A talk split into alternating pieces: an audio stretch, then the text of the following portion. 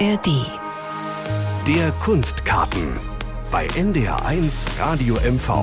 Was haben Helga Schubert, Gabriele von Arnim und Ingrid Noll gemeinsam? Sie sind Autorinnen, denen der große Erfolg erst im Alter gelang. Während die Mecklenburgerin Helga Schubert und die Berlinerin Gabriele von Arnim den Durchbruch mit emotionalen Büchern hatten, in denen sie die Pflege ihres Partners und zugleich die Liebe zu ihm beschreiben, verfasst Ingrid Noll aus Weinheim Bestseller über Frauen, die sich ihrer Männer so unauffällig wie möglich entledigen. Was macht der späte Ruhm mit den Schriftstellerinnen? Wie hat sich dadurch ihr Leben verändert? Und welche neuen Ideen sprudeln durch den Erfolg? Zu Besuch bei drei Bestseller-Autorinnen. Am Mikrofon begrüßt sie Alexa Hennings. Der Kunstkarten bei NDR1 Radio MV. Liebe Jury, Sie haben jetzt also die Auswahl zwischen Lisa Grusche und ähm, Helga Schubert. Bitte. Das war spannend, als im Juni 2020 der Ingeborg-Bachmann-Preis vergeben wurde. Helga Schubert, damals 80 Jahre alt, war die bei weitem älteste der 14 Teilnehmer. Sie hatte sich mit ihrer Geschichte vom Aufstehen beworben. Das ganze Buch war noch nicht einmal fertig. So. Klaus Kastberger, bitte. Ich bin nach wie vor bei Lisa Krusche. Insa Wilke. Ich stimme jetzt für meine Kandidatin Helga Schubert, weil sie zeigt, wie man Lebensgeschichte in Literatur verwandeln kann. Helga Schubert saß an diesem Junitag 2020 in ihrem Haus auf einem Mecklenburger Dorf. Wegen der Pandemie fanden die Lesungen und auch die Bekanntgabe und die Verleihung des Preises online statt. Ich habe mich ja auch nicht beworben, sondern die eine Jurorin hat mich gefragt, ob ich nicht mich bewerben möchte. Also ich wäre nie auf die Idee gekommen. Ich hätte es mir nie zugetraut, in dem Alter mit 80 Jahren an einem internationalen Literaturwettbewerb teilzunehmen. Und ich habe mich so gefreut und ganz kurz nur überlegt. Aber ich habe sofort eigentlich ja gedacht. Dann nur gedacht, naja, das ist ja ein bisschen spät schon in meinem Leben und bist dann die Älteste und äh, ich darf mich auch nicht lächerlich machen. Das sind ja ganz andere Arten zu schreiben, vielleicht inzwischen. Hubert Winkels. Ich stimme auch nochmal für Helga Schubert. Michael Widerstern. Alles gut, der letzte Satz von diesem Text. Und das stimmt auch. Helga Schubert. Es war aber alles innerhalb von Sekunden so. Habe ich Ja gesagt. Und dann sollte der ausfallen der ganze Wettbewerb, weil Corona war. Und dann haben sie, hat sich die Jury gewehrt. Mein Mann wurde immer kränker. Äh, und dann habe ich, hab ich hier im Garten gelesen, weil der eben digital durchgeführt wurde, dieser Wettbewerb 2020. Und da konnte ich teilnehmen, ohne wegzufahren. Ich konnte ihn weiterhin hier versorgen und er konnte zu Hause bleiben. Und dann hat der Kammermann zum Schluss gesagt zu mir, Sie sind die Beste, Sie kriegen den Preis. So, wir haben eine Bachmann-Preisträgerin. Wir müssen den Applaus. Wir haben eine Normalerweise wäre hier großer Applaus. Herzliche Gratulation an Helga Schubert. Frau Schubert, was müsste denn nun idealerweise geschehen, um das Beste aus dieser Auszeichnung für Sie zu machen? Das Beste, was passieren könnte, ist, wenn ich einfach das Buch, an dem ich jetzt bin und das hunderte Seiten schon hat, dass ich das beenden kann und dann auch mal wieder veröffentliche. Ich hatte mich aus der literarischen Öffentlichkeit sehr stark zurückgezogen. Das wird Ihnen jetzt, fürchte ich, nicht mehr gelingen. Genauso ist es gekommen für die heute 84-Jährige nach diesem Preis. Sie wohnt abgelegen in Neumetheln, ein Dorf zwischen Wismar und Schwerin, eine kurze Straße mit wenigen Häusern, Felder und Wiesen ringsherum. Manchmal stehen Leute vor der Tür und wollen Helga Schubert besuchen. Leser ihrer Bücher, Verehrerinnen. Einfach so, ohne sich anzumelden. Es ist, als ob das, was sie schreibt, eine solche Nähe erzeugt, dass sich Menschen so verbunden fühlen und einen spontanen Besuch bei der Schriftstellerin wagen. Gestern standen zwei Leute aus Halle da, die kannte ich nicht. Es war am Sonnabend um halb zwölf, ich wollte gerade ein bisschen Mittag machen. Und das fand ich so nett. Dann haben wir uns in den Garten gesetzt, ich habe ihnen einen Tee gemacht und dann haben die mir so interessante Sachen erzählt, ja, dass ich dachte, das ist ja ein Geschenk vom lieben Gott, dass die da da sitzen. Corona mag andere Leser davon abgehalten haben, einfach vor der Tür zu stehen, aber nicht die Journalisten. Wohl keine Bachmann-Preisträgerin der vergangenen Jahre dürfte diese Aufmerksamkeit erfahren haben wie sie, die ihr Leben lang geschrieben hatte.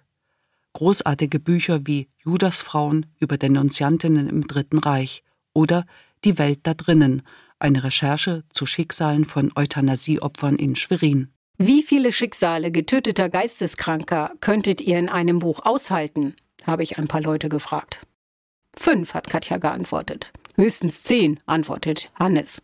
Zwölf, sagt die Literaturredakteurin einer Zwei-Wochen-Zeitschrift und dann möglichst im Rhythmus mit den Geschichten der Täter. Ob ich mir das antun werde, weiß ich noch nicht, war die Antwort einer Lehrerin. Helga Schubert war die erste Autorin, die Anfang der 90er Jahre, als sich die Archive öffneten, Themen wie diese aufgriff. Lebensgeschichten von Denunziantinnen und von Euthanasieopfern. Das war neu, das war unerhört und es war glänzend erzählt. Doch der Erfolg blieb aus. Die Bücher verkauften sich schleppend. Die Verlage taten nicht viel dafür.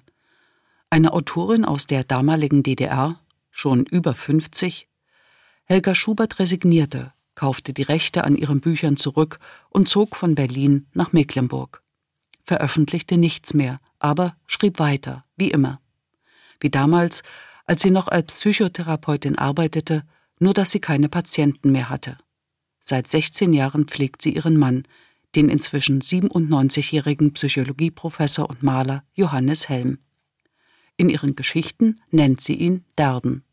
Nur nachts kommt sie zum Schreiben, in ihrem Zimmer, für sich allein, so wie es die Schriftstellerin Virginia Woolf für alle Frauen wünschte.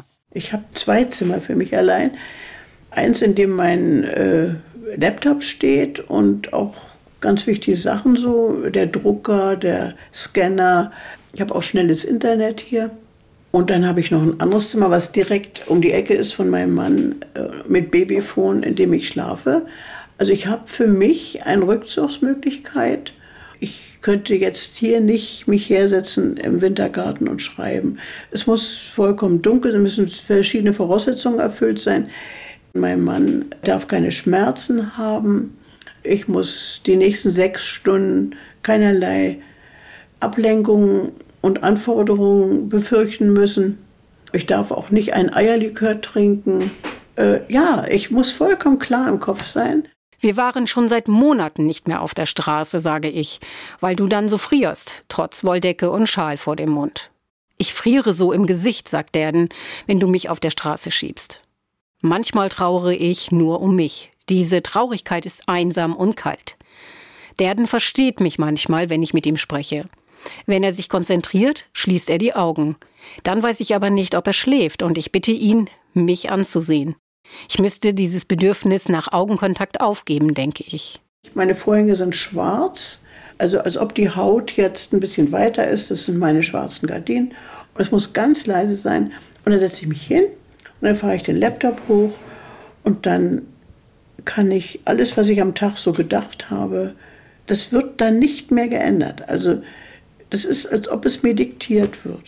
Die Geschichten, die ihr diktiert werden, verschenkte Helga Schubert jahrelang an Besucher. Einfach so, druckte sie aus und überreichte sie bei einer der Ausstellungen, zu der sie und ihr Mann in die Galerie im Garten einluden. Bilder anschauen und Geschichten hören. Das Paar, das nicht mehr weg konnte, holte sich alle zwei Monate Gäste ins Haus. So war die Autorin ganz eng im Kontakt mit ihren Lesern, auch wenn ihre Bücher nicht verlegt wurden. Das bestärkte sie. Ich habe immer geschrieben und habe dann immer neue Erzählungen auch geschrieben. Die, die kamen auch immer an. Also eine sehr freundliche Rückmeldung habe ich mein ganzes Leben bekommen, seitdem ich seit 1973, 74 so auch Kollegen mal Erzählungen vorgelesen habe. Oder dann, wenn ich nicht mehr durfte, öffentlich lesen in der DDR, dann in den evangelischen Studentengemeinden oder Kirchen.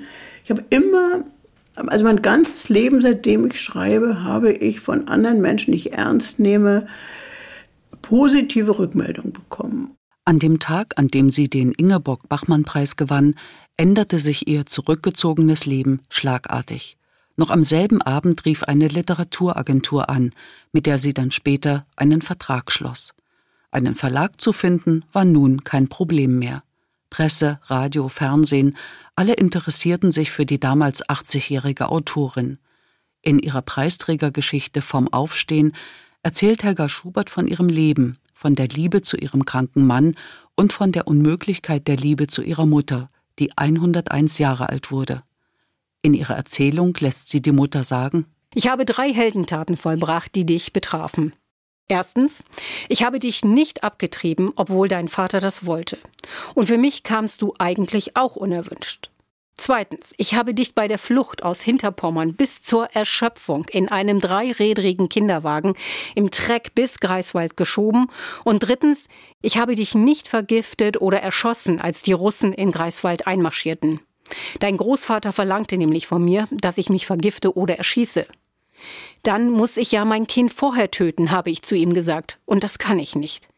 Da habe ich dich am Leben gelassen. Du warst eben dein ganzes Leben ein Sonntagskind, sagte meine Mutter zu mir, sechs Tage vor ihrem Tod.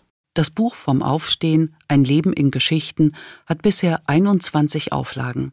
Auch das nächste Werk der Mecklenburger Autorin schaffte es sofort auf die Bestsellerlisten in Deutschland, Österreich und der Schweiz. Es heißt Der heutige Tag ein Stundenbuch der Liebe.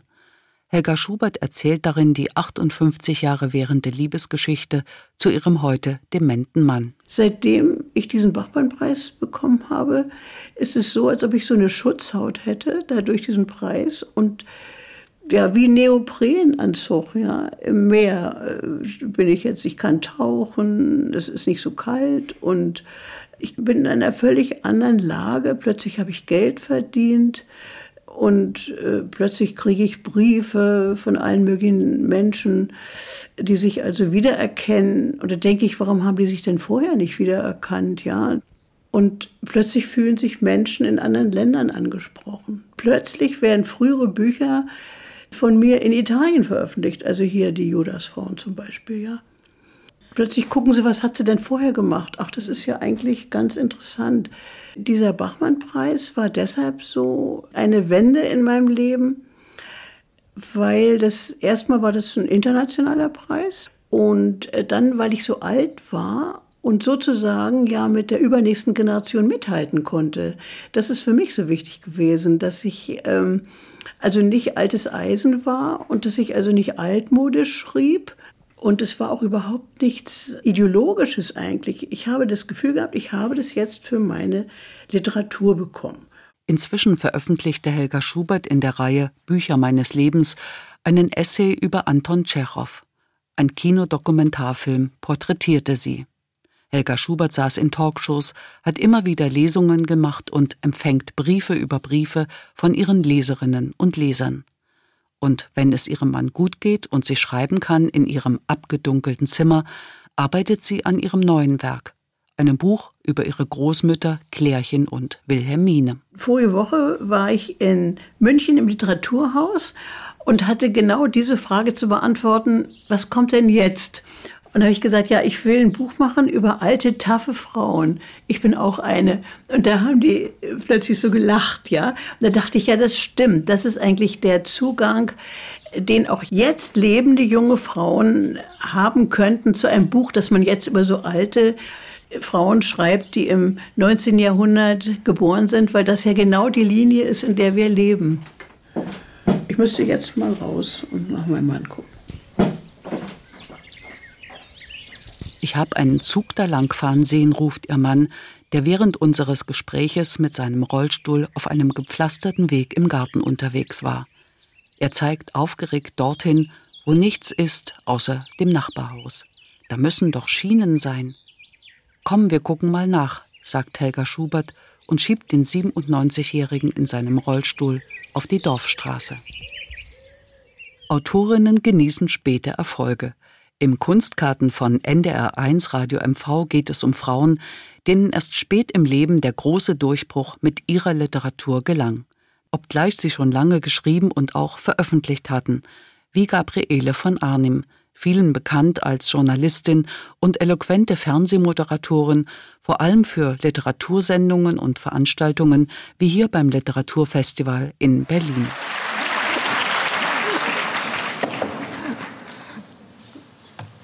Das war ja eine wunderbare Begrüßung. Guten Abend, meine Damen und Herren. Ähm, wir werden gleich natürlich intensiver reden. Jetzt am Anfang nur Welcome Arundhati Roy. It's, um, I'm really very happy to have you here tonight, and I must say, I don't seem to be the only one. Ihr Leben lang war sie es, die die Fragen gestellt hat, die Menschen vorstellte und Bücher. Die Journalistin hatte auch selbst Bücher veröffentlicht und kluge Essays zur Zeitgeschichte verfasst. Doch keines ihrer Werke war so erfolgreich wie das Buch Das Leben ist ein vorübergehender Zustand. Es kam heraus, als sie 75 Jahre alt war und es wurde ein Bestseller. Wenn man einen Bestseller geschrieben hat, ist man jetzt nicht eine berühmte Autorin. Ich hätte heute noch Hemmungen zu sagen, wenn jemand sagt Schriftstellerin, weil ich habe einen großen Respekt vor Schriftstellerinnen und Schriftstellern. Und ähm, das bin ich nicht. Ich habe ein Buch geschrieben, was irgendwie erfolgreich war. Es ist nicht irgendein Buch. Es ist, wie auch die beiden Bestseller von Helga Schubert, ein sehr persönliches Buch. Auch Gabriele von Arnim pflegte ihren Mann und schrieb darüber. Sie befragt zum ersten Mal nicht andere, sondern sie befragt sich selbst und erzählt von ihren Gefühlen. Ihr Mann war ein bekannter Fernsehjournalist und hatte, keine 70 Jahre alt, einen schweren Schlaganfall erlitten. Zehn Jahre lang pflegte Gabriele von Arnim ihren Mann. In dieser Zeit erkrankte sie selbst an Krebs. Wie liebt und hütet man einen Mann, der an dem Tag zusammenbricht, an dem man ihm sagt, man könne nicht mehr mit ihm leben? Was tun, wenn das blöde Schicksal sich zweimal auf dieselben stürzt? Wenn auch sie krank wird und es immer schwieriger wird, nicht zu hadern? Wie verändert sich das Verhältnis zu anderen Menschen? Wie lernt man, sich nicht kränken zu lassen, wenn einige, die sich einst Freunde nannten, aus Angst vor Krankheit und Schwäche wegbleiben? Er weiß alles und kann es glänzend wie eh und je formulieren. Nur versteht ihn kaum jemand. Nicht sein Sprach, sondern das Artikulationszentrum ist getroffen. Er findet die richtigen Worte, aber sie klingen wie geplatzte Knallerbsen. Und dann liegen die Sätze herum. Man muss versuchen, sie aufzusammeln, sie zu entziffern, um ihnen endlich antworten zu können. So sehnsüchtig wartet er auf Antworten. Mehrere Jahre vergingen nach dem Tod ihres Mannes, bis sich Gabriele von Arnim an das Buch wagte. Also es hat ähm, teilweise wirklich auch nochmal wehgetan. Ich hatte auch Angst, in die Tagebücher reinzugucken. Ich habe sie ja erstmal alle gedruckt und gebunden und habe gedacht, dann ist es vielleicht einfacher, weil es schon mal so ein bisschen eine fremde Form geschoben war, leichter wieder dran zu gehen. Ich hatte Angst davor. Es hat gedauert, bis ich wieder dran gegangen bin, in der Tat. Dann hat man gerade so ein bisschen Ruhe gefunden und dann geht man wieder hinein in das, was irgendwie einen doch sehr aufgewirbelt hat, um es mal milde zu sagen. Und ich musste meine Form finden, ich musste meine Sprache finden für das Ganze. Also ich wollte ehrlich schreiben, ich wollte aber auf keinen Fall lamentieren. Ich wollte auf keinen Fall eine traurige Geschichte schreiben. Obwohl die Geschichte ja in vieler Hinsicht traurig ist, aber es hat eben auch andere Seiten gegeben und die wollte ich auch beschreiben. Bin ich dir lästig? fragt er oft. Wie darauf antworten? Nicht mehr als früher sagen und grinsen dabei. Es jedenfalls versuchen. Bin ich dir lästig? Hin und wieder sage ich weniger als früher. Und auch das stimmt. Das Miteinander, seit Jahren verloren gegangen, haben wir jetzt. Die gemeinsame Herausforderung in der Krankheit sein und im Leben bleiben, ihn nicht vernachlässigen und auch nicht mich. Das ist die Gratwanderung. Vielleicht kann man wirklich so leben. Ich habe sehr viele Lesungen gemacht und habe festgestellt, dass das Thema, über das ich schreibe, sehr viele Menschen, vor allem Frauen, betrifft. Ich kann Ihnen gar nicht sagen, wie oft nach Lesungen Frauen zu mir gekommen sind und gesagt haben, sie haben meine Geschichte geschrieben. Und sie haben mir geholfen, mit dieser Geschichte irgendwie besser zurechtzukommen und mit der Situation besser zurechtzukommen. Das hat mich natürlich sehr gefreut. Also dieses Gefühl, dass so ein Buch, was ja auch hart ist zum Teil in seinen Details und in seinen Überlegungen, auch tröstlich sein kann und Menschen auch helfen kann, das fand ich ganz wunderbar. Ich brauche Hilfe, rufe ich. Ich nicht, antwortet er ruhig. Wie wäre es richtig gewesen, ihm das Geschenk zu machen, ihn sein zu lassen? Keine Kritik bitte, hat er oft gesagt. Bitte nicht schimpfen, wenn ich wieder mal zetere. Weil er nicht aufstehen, sich nicht bewegen wollte, weil er wieder einen Pfleger rausgeekelt hatte, weil er sich weigerte, diese oder jene Therapie ernst zu nehmen. Bitte nicht schimpfen. Genau das hätte ich ihm schenken sollen. Das hat auch eine politische Dimension, dieses in vieler Hinsicht sehr persönliche, wenn auch nicht private Buch. Ich mache da immer die Unterscheidung. Weil wir so wenig in unserer Gesellschaft über Krankheit reden und Krankheit eigentlich eher so an den Rand schieben und sagen, damit wollen wir lieber nicht behelligt werden. Das ist sowieso alles schon mühsam genug, das Leben und der Alltag und hektisch und unruhig und bedrohlich. Und da können wir nicht Krankheit auch noch gebrauchen. Aber Krankheit ist eben sehr viel verbreiteter, als wir normalerweise offenbar denken. Und das hat mich nicht wirklich überrascht, aber es hat mich in der Wucht überrascht, die dieses Buch dann entfaltet hat. Der große Erfolg des Buches hat ihr Leben verändert. Interviews geben statt selbst interviewen, Lesungen machen statt sie zu moderieren, auf Reisen gehen, in Hospizvereinen lesen. Es wird ihr nicht zu viel. Sie kann Nein sagen, wenn zum Beispiel ein Fotograf sie am Grab ihres Mannes ablichten will. Gabriele von Arnim, 77 Jahre alt, hat ihre Krebserkrankung überstanden, während sie ihren Mann pflegte.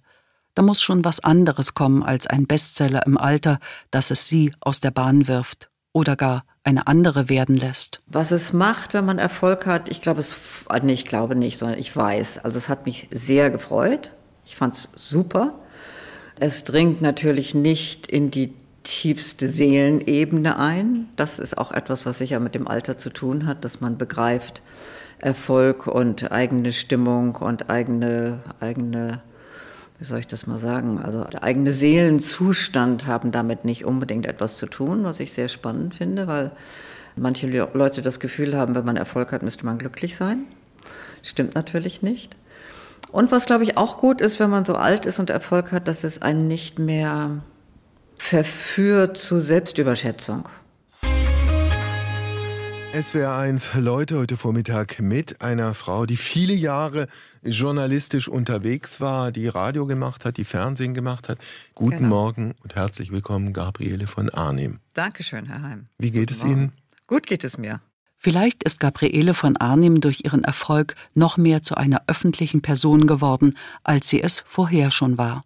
Denn nun gibt sie Auskunft über sich selbst, über Krankheit und Pflege und Liebe umso wichtiger für sie in ihrem mit Mitte 70 turbulenter gewordenen Leben Ruhe, Rückzug und ein Zimmer für sich allein. Ungeheuer wichtig. Also jetzt ganz praktisch gesehen, ein Zimmer zu haben, wo ich die Tür zumachen kann. Finde ich sehr wichtig für jemanden, der auf irgendeine Art und Weise kreativ sein will, ohnehin, aber auch für jeden anderen, um mal zur Ruhe kommen zu können. Und, ähm, und auch den inneren Raum zu finden für sich. Darum geht es ja auch. Also, dass ich mich auch wage, aus diesem Raum heraus dann in die Welt zu gehen oder mich in ihm zurückzuziehen. Das sind ja beides Bewegungen, die ich auch erstmal üben muss in die eine und in die andere Richtung. Bei mir ist es auch so gewesen, dass ich tatsächlich aufgewachsen bin mit dem Diktum bloß nichts fühlen und erst ganz langsam so mich mehr andernd bewegt habe in Richtung Lebendigkeit des Alters bin jetzt ähm, so alt und übe immer noch und lerne immer noch und ähm, finde das wirklich aufregend und beschwerlich und herrlich. Nach ihrem Erfolgsbuch schaffte es auch ihr nächstes Werk gleich auf die Bestsellerliste. Im Sommer 2023 erschien Trost der Schönheit. Es hat sich einfach aus dem letzten Buch ergeben, weil auch da spielt Trost der Schönheit schon eine Rolle weil ich erzähle, wie in schwierigen Zeiten uns irgendwie ein schöner Blick, ähm, ein schöner Blumenstrauß, ein schöner Besuch, ein gutes Blutbild irgendwie aufgerichtet haben. Gerade in Zeiten wie diesen, also wir sind ja wirklich gebeutelt und es ist ja diese, dieses Leid der Welt, was wir im Moment zum Glück nur aus der Ferne erfahren. Wir sind ja unglaublich privilegiert nach wie vor. So dass man immer denkt, darf ich eigentlich da sitzen und über Schönheit schreiben? Und dann denke ich immer, doch gerade, gerade jetzt muss ich über Schönheit schreiben, weil wir müssen irgendein ein Gegengift brauen gegen das, was passiert in der Welt. Und ich meine, Schönheit ist ja nicht nur schön, Schönheit ist ja auch immer verknüpft mit Vergänglichkeit. Insofern ist es auch ein Buch über Vergänglichkeit.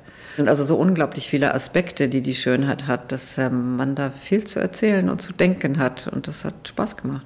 In wenigen Tagen erscheint unter dem Titel Liebe Enkel oder Die Kunst der Zuversicht das neueste Buch von Gabriele von Arnim. Dass eine Journalistin wie sie zur erfolgreichen Schriftstellerin wurde, liegt zumindest etwas nahe. Aber eine Hausfrau, Mutter und mithelfende Ehefrau in der Arztpraxis? Die heute 88-jährige Ingrid Noll, eine der erfolgreichsten Autorinnen Deutschlands, hat diese Karriere hingelegt. Weinheim ist ein Städtchen in der Nähe von Heidelberg, das ohne Ingrid Noll wohl kaum einer kennen würde. Wer die Stadt besucht, kann sich auf dem Handy einen Audioguide herunterladen und folgt dann mit ihrer Stimme im Ohr dem Ingrid Noll-Weg zu den Sehenswürdigkeiten der Stadt. Jede Station ist mit einem Hahn gekennzeichnet, eine Reminiszenz an ihren Debütroman Der Hahn ist tot.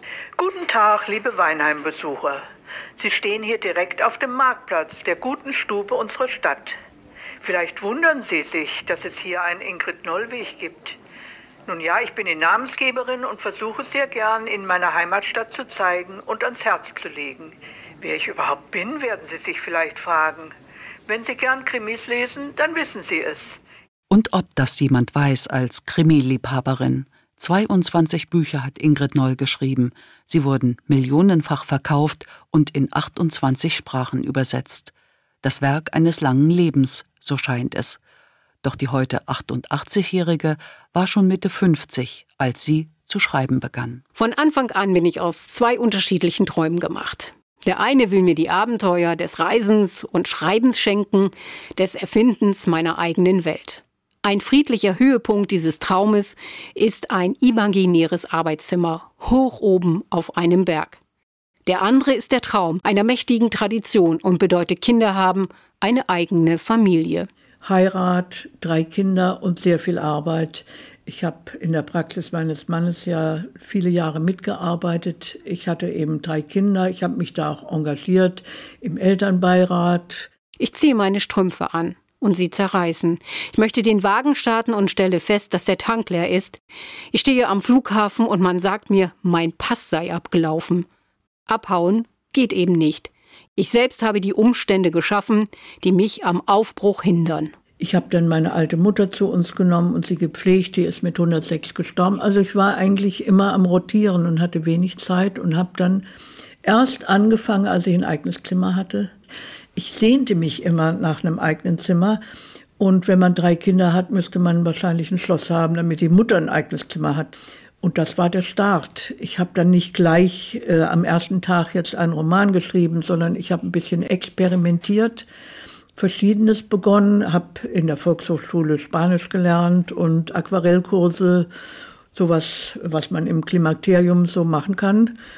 Und ähm, ja, habe Kindergeschichten begonnen, die waren kurz und dann irgendwann dachte ich, nee, also jetzt muss doch was Längeres her. Ich probiere mal einen Roman, habe aber das nicht groß rumposaunt, sondern dachte, dann äh, werde ich nur belächelt. Die Alte spinnt jetzt total, die will jetzt Bücher schreiben. Das, daraus wird ja wohl nichts. Mein zweiter Traum ist aufsässig geworden, wie ich selbst in meiner Schulzeit. Er verfolgt mich bis zum 55. Lebensjahr, bis zu dem Tag, an dem mein erstes Buch veröffentlicht wird, dann lässt er mich in Ruhe. 1991 schrieb Ingrid Noll ihren ersten Roman Der Hahn ist tot. Eine Versicherungsangestellte, allein, ohne Kinder, verliebt sich auf ihre älteren Tage und räumt beherzt alle Hindernisse, auch Lebende, aus dem Weg, die ihrer Besessenheit im Wege stehen. Und gleich der erste Verlag, nämlich die Jogenes, hat es gleich angenommen. Da war ich ähm, einerseits himmelhoch jauchzend und dachte ganz, ganz toll, aber andererseits auch voller Ängste. Wie geht das jetzt weiter? Was passiert jetzt mit mir? Und dann wurde ich gleich eingeladen nach Zürich und ging mit dem Verleger und seiner Frau essen. Ja, und dann sagte er, jetzt wird sich ihr Leben ändern. Nee, nee, mit mir nicht. Ja, warum denn? Ja, da müssen Sie auch Lesungen halten. Nein, mache ich nicht. Ja, warum denn nicht?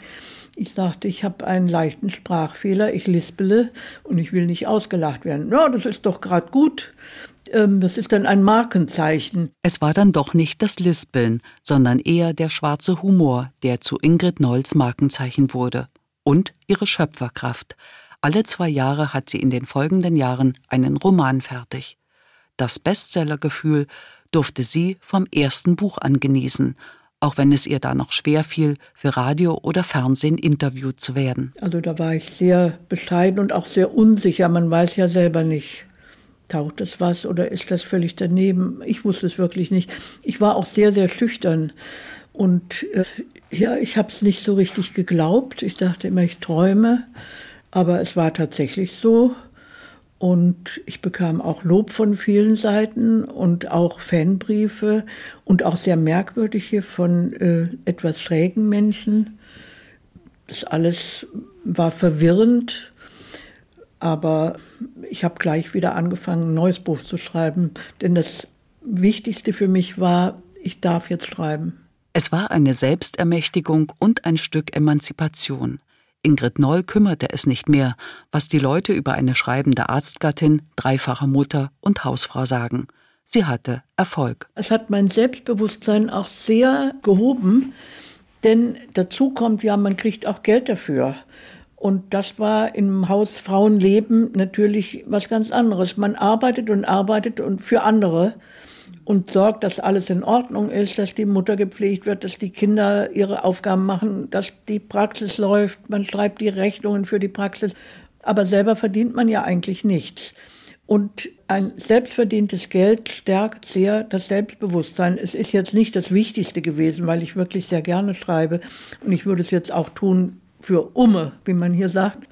Aber ähm, es hat mich doch wirklich sehr aufgerichtet. Andere wollen es auch lesen und zahlen sogar Geld dafür, um das Buch zu kaufen. In den Büchern von Ingrid Noll geht es immer um Frauen, die bekommen, was sie wollen.